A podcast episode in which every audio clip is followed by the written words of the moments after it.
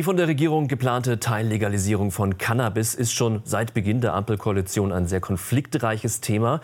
Unter anderem soll Volljährigen ab 18 Jahren der Besitz von 25 Gramm erlaubt werden. Kritiker des Gesetzentwurfs argumentieren vor allem mit der Gefährlichkeit der Droge, der Suchtgefahr und dem Jugendschutz. Jetzt wurde die für den Jahreswechsel geplante Cannabis-Legalisierung verschoben. Und weitere große Gesetzesvorhaben im Gesundheitswesen sind die Krankenhausreform sowie Verbesserungen im Bereich der Pflege. Über den aktuellen Stand der Gesetzentwürfe sprechen wir jetzt mit Kirsten Kappert-Gonter. Sie ist Vorsitzende des Gesundheitsausschusses im Bundestag. Herzlich willkommen, schön, dass Sie bei uns sind. Danke. Hallo, Herr Rode. Ja, der Besitz von 25 Gramm Cannabis sollte ab Januar 2024 legalisiert werden. Ich sage bewusst sollte, denn Bundesgesundheitsminister Karl Lauterbach sagt, das wird nicht hinhauen mit dem Termin. Warum? Jetzt ist der Termin für den 1.4. vorgesehen. Das hat etwas damit zu tun, dass wir grundsätzlich eine sehr kurze Beratungszeit hatten. Die haben wir benötigt, etwas darüber hinaus, weil es ein sehr komplexes Vorhaben ist. Es ist ja immerhin ein Paradigmenwechsel in der Drogenpolitik mhm. der Bundesrepublik Deutschland. Und wir gehen davon aus, dass der 1.4. jetzt auch steht. Sie sagen, es war eine sehr kurze Beratungszeit, aber das Thema schwelt ja schon oder ist eigentlich schon ganz oben auf der Agenda seit Beginn der Legislaturperiode, also seit Herbst 2021. Das ist jetzt auch zwei Jahre her. Ist das noch kurz oder ist das noch doch schon ein relativ langer Zeitraum? Na, das Thema ist ja ein sehr, sehr ähm, interessantes und auch brennendes Thema mhm. für viele Menschen, weil ja viele Menschen Cannabis konsumieren und bisher auf den Schwarzmarkt angewiesen sind, was mhm. ja eben die Gesundheitsgefahren deutlich verstärkt. Und dann mit, der, ähm, mit dem Koalitionsvertrag der Ampel ist dann beschlossen worden, dass Cannabis legalisiert werden soll, bis dann das Gesetz vorgelegt mhm wurde. Sowas dauert und zwischen Gesetzesentwurf ähm, aus dem Bundesgesundheitsministerium und dem, was wir dann im Ausschuss hatten, die Zeit war eben relativ kurz. Wir haben, wie gesagt, etwas länger gebraucht. Das war deutlich für einen guten Zweck, wie ich finde, weil das Gesetz so jetzt noch mal praktikabler geworden ist. Sie nannten es einen Paradigmenwechsel in der Drogenpolitik der Bundesrepublik Deutschland. Es wird sehr kontrovers diskutiert. Das sieht man auch bei den öffentlichen Anhörungen bei Ihnen im Ausschuss. Ähm, die Bundesärztekammer warnte da jetzt vor einer Gefährdung der psychischen Gesundheit und der Entwicklungschancen der jungen Generation. Wie beurteilen Sie ähm, diese Kritik als äh, Ausschussvorsitzende? Aus meiner Sicht ist das Gegenteil der Fall. Ich bin ja selber Fachärztin für Psychiatrie, Psychotherapie, habe mhm. 25 Jahre lang praktisch mit ähm, Schwerstsuchtkranken, auch mit psychotischen Menschen gearbeitet. Und wir wissen auch aus der Wissenschaft, eben aber auch von den Praktikerinnen, dass die Gefährdung des der Substanz Cannabis mit dem Schwarzmarkt deutlich steigt. Auf dem Schwarzmarkt gibt es weder Jugendschutz noch Gesundheitsschutz. Das heißt, dieses Gesetzesvorhaben macht den Konsum sicherer. Also Sie unterscheiden dann quasi künftig zwischen schmutzigem Cannabis, das es auf der Straße gibt, und dem sauberen, das es dann eben zum Beispiel in Anbauvereinen dann geben soll. Genau, das ist ein sehr, sehr relevanter Unterschied, weil auf dem Schwarzmarkt können die erwachsenen Konsumierenden nicht wissen, was kaufen sie dort, was konsumieren sie. Mhm. Das wäre wie, wenn sie in der Kneipe sagen, ein Glas Alkohol bitte und sie wissen nicht, kriegen sie Bier oder Wodka. Das macht ja für Wirkung und Nebenwirkungen relevanten Unterschied. Zusätzlich ist es so, dass auf dem Schwarzmarkt erhebliche Streckmittel im Umlauf sind. Das sind nicht nur Mittel, die das Cannabis schwerer und dadurch eben für die Dealer lukrativer machen, wie geriebenes Glas, geriebene Bleistäube, Haarspray, sondern es werden auch zunehmend mehr synthetische Cannabinoide dem natürlichen Cannabis zugemischt, beigemischt. Und diese synthetischen Cannabinoide, die sind sehr gefährlich und die Konsumierenden, die auf dem Schwarzmarkt ihr Cannabis beziehen, haben keine Ahnung, ist das da enthalten oder nicht. Und das das wird zukünftig eben anders sein, besser sein und damit dem Gesundheitsschutz deutlich dienen. Trotzdem sagen natürlich Experten, ähm, der Konsum von Cannabis ist so oder so nicht unbedingt gesundheitsfördernd. Die Bundespsychotherapeutenkammer, und Sie sagen ja, Sie sind ja, äh, Sie sind es ja auch selbst äh, Fachärztin, äh, sagt ja sogar, ähm, es besteht das Risiko, einer Psychose, an einer Psychose zu erkranken. Ähm, wie wurde aus Ihrer Sicht diese Gefahr im Ausschuss dann auch bewertet? Die Bundespsychotherapeutenkammer, die spricht sich ja für die Legalisierung aus, und zwar genau aus dem Wissen heraus, dass erstens es notwendig ist, dass man Kinder vor dem Cannabiskonsum schützt. Das ist derzeit unter der aktuellen Gesetzeslage nicht der Fall. Sie können quasi auf jedem Schulhof, egal ob im städtischen oder im dörflichen Bereich, Cannabis kaufen. Das wird in Zukunft anders und besser werden, weil Zugang zu den Cannabisclubs haben ja nur Erwachsene. Und Sie sprechen das ähm, Nebenwirkungsrisiko, also auch das Risiko der Entwicklung von Psychosen mhm. an. Dazu muss man wissen, Psychosen sind sehr schwere seelische Erkrankungen und die entstehen immer durch verschiedene Faktoren. Faktoren. Wir nennen das multifaktoriell, also nicht, ich konsumiere einmal Cannabis, werde psychotisch. Da gehört ein ganzer Strauß von Bedingungen dazu. Mhm. Wichtig ist für diese Entstehung von Psychosen aber ähm, der THC-Gehalt ist ein entscheidender Faktor und insbesondere die synthetischen Cannabinoide, die ich eben schon ansprach, mit sehr hohen THC, ähm, Potenzen, die sind tatsächlich psychoseförderlich, sodass es wichtig ist, dass Konsumierende wissen können, was sie da konsumieren. Mhm. Das wird die Psychosegefahr nicht erhöhen. Das zeigt auch der internationale Vergleich. Dealen mit Cannabis, das bleibt aber verboten. Ähm, der Handel, stattdessen sollen sich jetzt, schauen wir mal, wie das praktisch ablaufen soll, Anbauvereine gründen, sogenannte Cannabis-Clubs. Und da können die Vereinsmitglieder dann gemeinschaftlich untereinander ähm, einmal Cannabis anbauen und auch äh, untereinander dann abgeben. Es gibt aber sehr äh, detaillierte Vorgaben und Regularien. Das heißt, äh, ich darf da mal zitieren, man muss mal 21 Jahre alt sein. Ähm, höchstens 25 Gramm Cannabis pro Tag gibt es dann höchstens 50 Gramm pro Kalendermonat zum Eigenkonsum und eine Weitergabe an Dritte ist auch nicht erlaubt. Stellt man sich die Frage, wer soll das wie kontrollieren?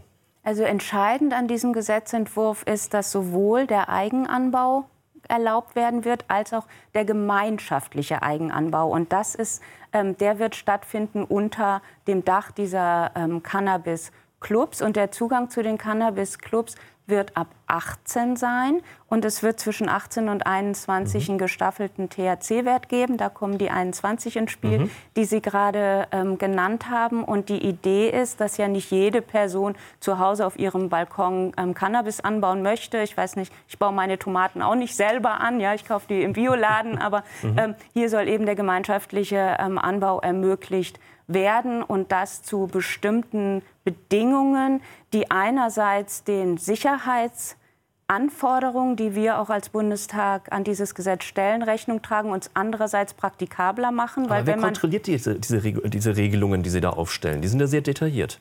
Ja, das werden, die, ähm, werden bestimmte Stellen in den Kommunen machen, die dann von den Kommunen und Landesregierungen ausgewiesen werden. Das können sehr unterschiedliche Stellen sein. Aber wichtig ist, dass auch ein Antrag gestellt werden muss, bevor dann genehmigt wird. Also gehen wir davon aus, dass hier ähm, die Bedingungen unter den klaren Definitionen, die es ja jetzt erstmals geben wird, dann auch entsprechend eingehalten werden. Ganz anders als auf dem Schwarzmarkt wo natürlich mhm. klar ist, es ist alles illegal, aber der Schwarzmarkt blüht. Da gibt es ähm, derzeit keine Möglichkeiten, hier wirklich das Ordnungsrecht und das Strafrecht angemessen durchzusetzen, sodass wir sagen, dieser Paradigmenwechsel ist nicht nur für den Jugend- und Gesundheitsschutz gut, sondern tatsächlich entlastet er auch Polizei aber ich möchte und noch mal bei dem Beispiel bleiben. Höchstens 25 Gramm Cannabis pro Tag ähm, kann ich dann im Club bekommen. Aber es kann doch trotzdem kein Mensch kontrollieren, ob ich mit 30 oder 35 Gramm nach Hause gehe. Das würden, also die Anbauvereinigungen, die müssen das sicherstellen. Ja, da werden ja auch Lizenzen vergeben mhm. und das wird ähm, dann eben auch entsprechend nachgehalten werden. Also setzen müssen. auf das setzen also Vertrauen in die Mitglieder der Clubs, dass das auch schon eingehalten wird. Ja, Vertrauen und Kontrolle beides.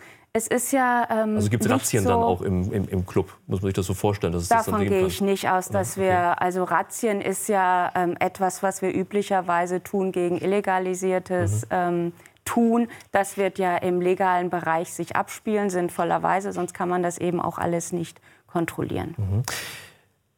Sie haben schon ein paar Mal gesagt, das erklärte Ziel des Gesetzes ist natürlich, den Konsum und den Besitz von Cannabis grundsätzlich mal zu ent, äh, entkriminalisieren. Das soll dann in letzter Konsequenz auch Polizei und Justiz am Ende entlasten. Der Deutsche Richterbund ist da von diesem Argument jetzt auch nicht so überzeugt, weil sie eben auch sagen, wie ich jetzt schon äh, auch erwähnt habe, es ist sehr, sehr kleinteilig, dieses Gesetz. Da entstehen möglicherweise neue Straftatbestände. Ähm, wie ist da die Meinung im Ausschuss? Führt das wirklich zu einer Entlastung? Also es geht darum, ähm, das Entscheidende ist, wie praktikabel ist das Gesetz am Ende ähm, gestaltet. Und deshalb waren auch diese Verhandlungen notwendig. Und wir hatten ja bei den Verhandlungen die Balance zu finden zwischen notwendigen Regeln, damit hier eben kein Schindluder getrieben mhm. werden kann und aber einer Praktikabilität. Und da waren zum Beispiel die Abstandsregeln des Konsums außerhalb, ähm, also im öffentlichen Raum, ein entscheidender Faktor. Ursprünglich war vorgesehen, dass der 200 Meter betragen sollte zu relevanten Einrichtungen, wo sich zum Beispiel Kinder und Jugendliche auf ähm, halten. Und da mhm. hatte die Polizei uns mitgeteilt, das ist absolut nicht praktikabel. Jetzt gibt es ein Kriterium von Sichtweite, was in der Regel 100 Meter entspricht. Das heißt, die Polizei muss natürlich nicht mit dem Maßband da ähm, auflaufen, mhm. was tatsächlich sonst zu mehr Arbeit geführt hätte. Ein anderes Thema auf der Reformagenda, auch bei Ihnen im Ausschuss, ist die geplante Krankenhausreform. Bund und Länder hatten sich im Sommer auf die Grundzüge mal geeinigt. Was werden denn Kliniken und Patienten durch die Reform gewinnen, wenn sie denn kommt? Also das Entscheidende ist ein Qualitätszugewinn. Wir haben ja eine sehr heterogene Krankenhauslandschaft. Die allermeisten Krankenhäuser arbeiten sehr, sehr gut. Mhm. Es gibt aber auch Krankenhäuser, die aufgrund von ökonomischen ähm, Notwendigkeiten unter der aktuellen ähm, Regelung und Gesetzgebung auch Eingriffe durchführen, die sie nur sehr, sehr selten durchführen. Mhm. Und das ist ja klar, wenn eine Ärztin, ein Arzt einen Eingriff, zum Beispiel einen operativen Eingriff, sehr regelmäßig durchführt, dann kennt nicht nur diese Person jeden Handgriff, sondern auch das gesamte mhm. Team. Je seltener ein Eingriff durchgeführt wird, umso unsicherer für die Patientinnen und Patienten. Und das ist ein entscheidendes Ziel der Krankenhausstrukturreform. Mhm. Das ist dann die, ähm, das Transparenzregister, das es dann äh, geben soll. Das spielt da mit rein. Aber vielleicht vorab noch geht es ja auch im Kern darum, das bisherige Vergütungssystem auch äh, zu ändern ähm, und die Kliniken vom finanziellen Druck zu befreien. Bisher ist es ja so, es gab Pauschalbeträge nach behandelten Fällen, dadurch natürlich für die Kliniken der Anreiz groß, möglichst viele äh, Patienten äh, zu behandeln. Das soll jetzt wegfallen. Krankenhäuser bekommen künftig schon Geld, wenn sie Leistungen nur vorhalten, also eine Vorhaltepauschale. Warum dieser Schritt? Da muss man ein bisschen unterscheiden, wofür Vorhaltepauschalen ähm, bezahlt werden, ja. nämlich für ähm, Disziplinen, ähm, Abteilungen wie Kinderheilkunde ähm, und ähm, Geburtshilfe, mhm. weil hier das überhaupt nicht ähm, absehbar ist für die Kliniken, kommen heute Nacht drei Frauen, die gebären oder vielleicht nur mhm. eine. Und das heißt, man hat gesagt, wir bezahlen so viel oder es muss so viel bezahlt werden. Das mhm. ist eben die Vorhaltepauschale, dass für die maximale Zahl der Personen, die die Hilfe des Krankenhauses mhm. benötigen, auch immer ausreichend Personal und Ressourcen vorhanden sind. Das ist ein dritter Grund mhm. ähm, für die Krankenhausstrukturreform, dass wir im Moment, das ist ja bekannt, einen großen Fachkräftemangel haben, einerseits in der Pflege, aber auch zunehmend im ärztlichen Bereich. Und wir gucken müssen, dass wir mit den vorhandenen Personen, ähm, den Fachkräften eben alle Standorte, die man benötigt für die Versorgung der Bevölkerung, auch wirklich mhm. dann ähm, entsprechend ähm, ausstatten kann. Weil es nutzt natürlich auch nichts, wenn wir ein Krankenhaus haben, da stehen Betten, aber wir haben womöglich nicht ausreichend Pflegekräfte. Also Qualitätsverbesserung, Transparenzverbesserung, Patientinnen und Patienten sollen künftig besser auch wissen können, mhm. welche Qualität in den einzelnen Krankenhäusern vorgehalten wird und ähm, ein bessere Verteilung und ein, ein, besserer Einsatz der Fachkräfte. Weil das Transparenzregister ja jetzt erst einmal ähm, auch vorerst nicht kommt. Ähm, der Bundesrat hat das Gesetz erst mal gestoppt und ähm, den Vermittlungsausschuss, äh, in den Vermittlungsausschuss überwiesen. Warum? Ich bedauere das sehr, dass der ähm, Vermittlungsausschuss hier angerufen wurde. Das ist ja eine Möglichkeit, auch eine demokratisch notwendige Möglichkeit, dass wir Gesetze, die im Bundestag beschlossen wurden, dann ähm, soweit die äh, Länder beteiligt sind, dass der Bundesrat hier nochmal mhm. beschließt. Und wenn der Bundesrat, also die Ländervertretungen sagen, sie sind ähm, damit nicht einverstanden, dann kann es eben eine, die Anrufung eines Vermittlungsausschusses genau. geben, wo man sich nochmal miteinander ähm, bespricht.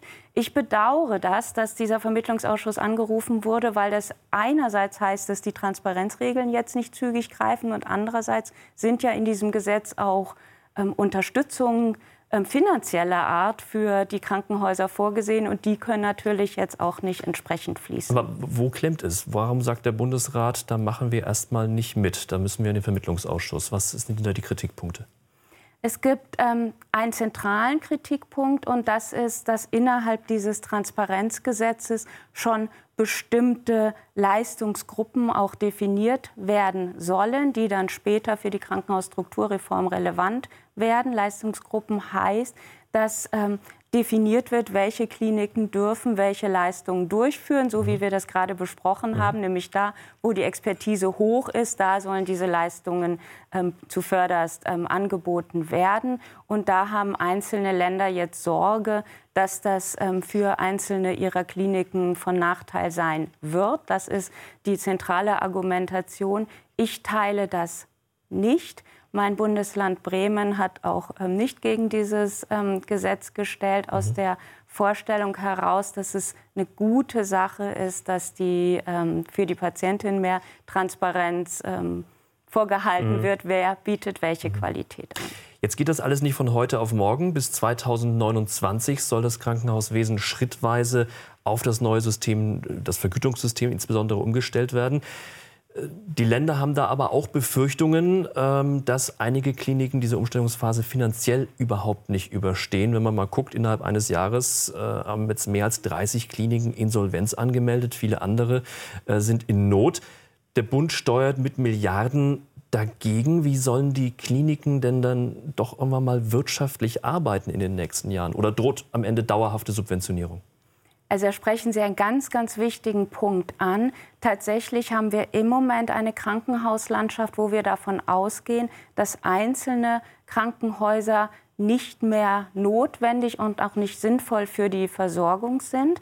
Aktuell haben wir ähm, tatsächlich eine Situation, dass auch ähm, Kliniken sehr unter Druck kommen finanziell, die aber für die Versorgung auch langfristig notwendig sind. Mhm. Das heißt, ohne eine Krankenhausstrukturreform wird es möglicherweise, das bahnt sich leider an, sowas wie eine ähm, kalte Strukturreform geben. Und das kann ja keiner wollen, sondern was wir wollen, ist ja eine gesteuerte Reform, dass klar ist, dass da, wo stationäre Kapazitäten notwendig sind, also Krankenhausbettenkapazitäten, mhm. dass die dann auch ähm, künftig vorhanden sind. Und die Krankenhäuser, das ist der zweite Punkt. Also Sie fragten ja, ähm, droht dauerhafte Subventionierung. Subventionierung. Ja, eben, ja. Tatsächlich ist es ja so, dass alle Krankenhäuser in der Bundesrepublik Deutschland, das ist ja auch richtig so, von den Ländern bestimmte Investitionspauschalen ohnehin bekommen. Mhm. Ne, das hat was mit ähm, der Bettenzahl, mit der Größe der Krankenhäuser mhm. zu tun. Das sind immer öffentliche Gelder, was ja auch sinnvoll ist, dass da Steuergelder in diese Infrastruktur investiert werden, weil das ja natürlich Daseinsvorsorge für uns alle ist. Die Frage ist, brauchten die Krankenhäuser künftig darüber hinaus noch ähm, öffentliche Mittel, also mhm. Steuergelder als Subventionen, so wie wir jetzt ja. Energiehilfen 3,2 äh, genau, Milliarden noch bis zum Frühjahr, ja? Genau, insgesamt ja ähm, 6 Milliarden Energiehilfen, Inf äh, den Inflationsausgleich vorher unter Corona 21 Milliarden, ähm, die zusätzlichen Hilfen für die Pflege, die im Übrigen elementar mhm. ähm, wichtig waren. Und Ziel wird natürlich sein, dass die Krankenhäuser mit der, äh, mit der Mischung aus Investitionspauschalen der Länder und dem, was sie über die ähm, Vorhaltekostenpauschale bekommen und das, was sie über die Krankenkassen dann noch pro behandelte Person, das heißt dann ein bisschen kühl Fälle ähm, bekommen, dass sie eine auskömmliche Finanzierung äh, möglich mhm. ist. Und das ist auch sinnvoll, weil was wir ja nicht wollen, ist, dass darüber hinaus ähm, Profit abgeschöpft wird, sondern was ja das Ziel ist, was auch sinnvoll ist, alles, was im Krankenhaus ähm, passiert, soll dann auch den Patientinnen und Patienten zugutekommen. Abschließende Frage, da geht es um verdammt viel Geld, haben wir jetzt gerade eben gehört. Ähm, wir haben eine aktuelle Haushaltskrise, wir haben eine Haushaltssperre. Sind diese Gelder trotzdem sicher? Im Moment gehen wir davon aus, dass das ähm, andere Töpfe sind, mhm. ähm, sodass wir ähm, sicher sein können, dass die Infrastruktur für die Gesundheitsversorgung der Bevölkerung gesichert ist. Ja. Sagt Kirsten Kappert-Gonter. Vielen herzlichen Dank, die Vorsitzende des Gesundheitsausschusses im Deutschen Bundestag. Dankeschön, dass Sie bei uns waren. Ich danke Ihnen. Und das war im Interview. Danke Ihnen fürs Zuschauen. Auf Wiedersehen.